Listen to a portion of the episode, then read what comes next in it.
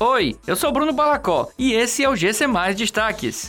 Saúde divulga cronograma com as próximas datas do processo seletivo. Terceira dose da vacina da Pfizer aumenta em 25 vezes a proteção contra a Omicron, diz empresa. Região metropolitana de Fortaleza recebe nova travessia urbana na BR-116.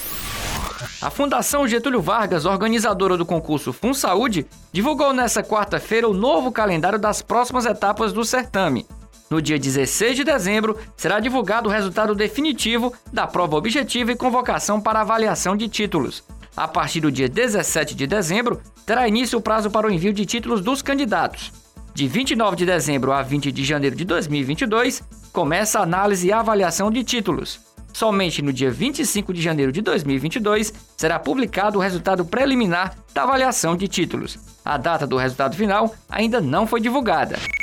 A farmacêutica Pfizer informou que a terceira dose do seu imunizante aumenta em 25 vezes a proteção contra a variante Omicron, se comparada com a proteção após duas doses.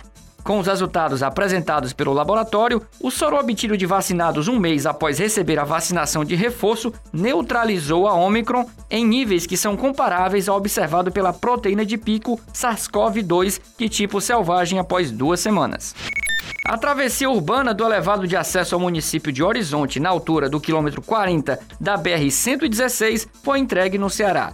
A inauguração marca a centésima obra de infraestrutura de transportes concluída pelo governo federal por meio do Ministério da Infraestrutura.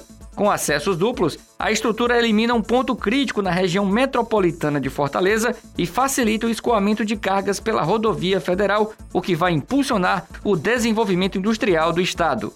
Essas e outras notícias você encontra em gcmais.com.br. Até mais!